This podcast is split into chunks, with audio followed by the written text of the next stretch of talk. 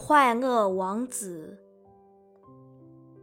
All through the day, the swan flies, and at night he arrives in the big city. Where can I stay here?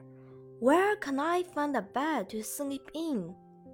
He thinks, and then he sees the statue of the happy prince on its tall column. I can't stay here, he says. From here, I can look down at the town and up at the open sky too. So he sits between the feet of the happy prince and he looks about him.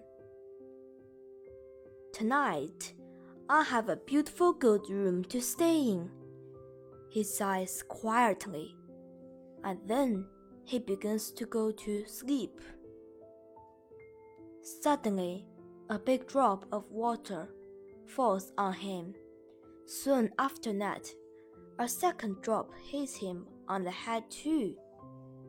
That's strange. It's raining. Reeds like the rain, but not swallows, he says.